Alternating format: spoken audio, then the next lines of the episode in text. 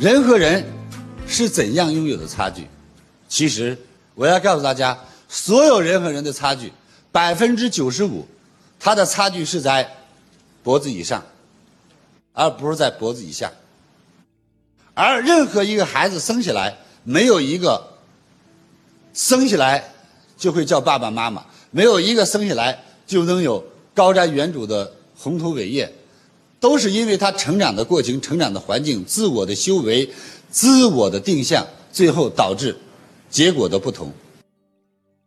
所以今天我们要通过这样来看一看，在我们的身边，就在我们泱泱华夏。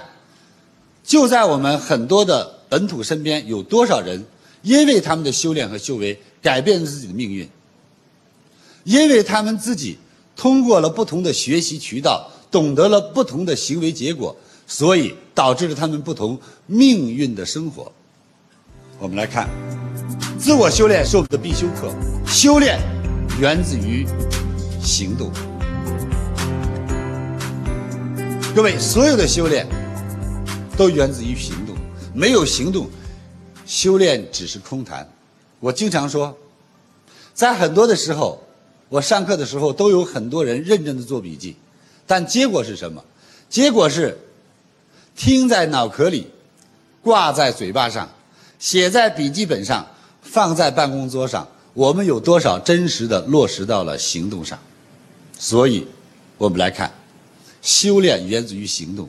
无论你怎么去修炼，你不去行动，你的修炼都是无果的。第二，行动源自于运用。当我们真正行动的时候，我们有没有去运用我们所学的知识？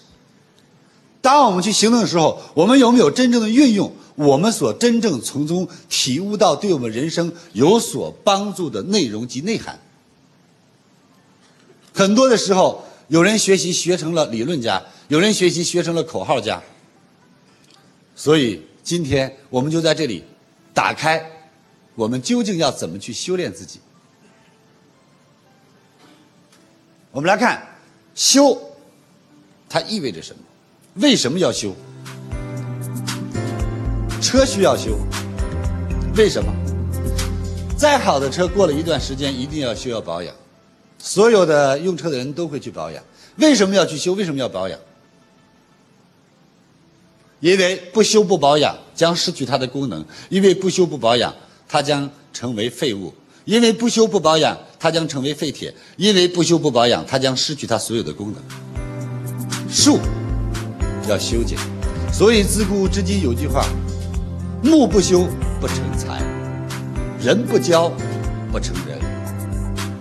我们再看人，人需要修炼。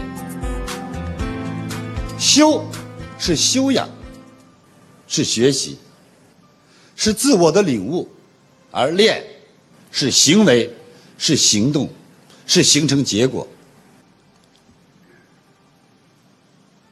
所以我们会发现，所有的修，无论是修车、修树、修人，原因只有一个。各位，请大声念念这句话。一二三，开始。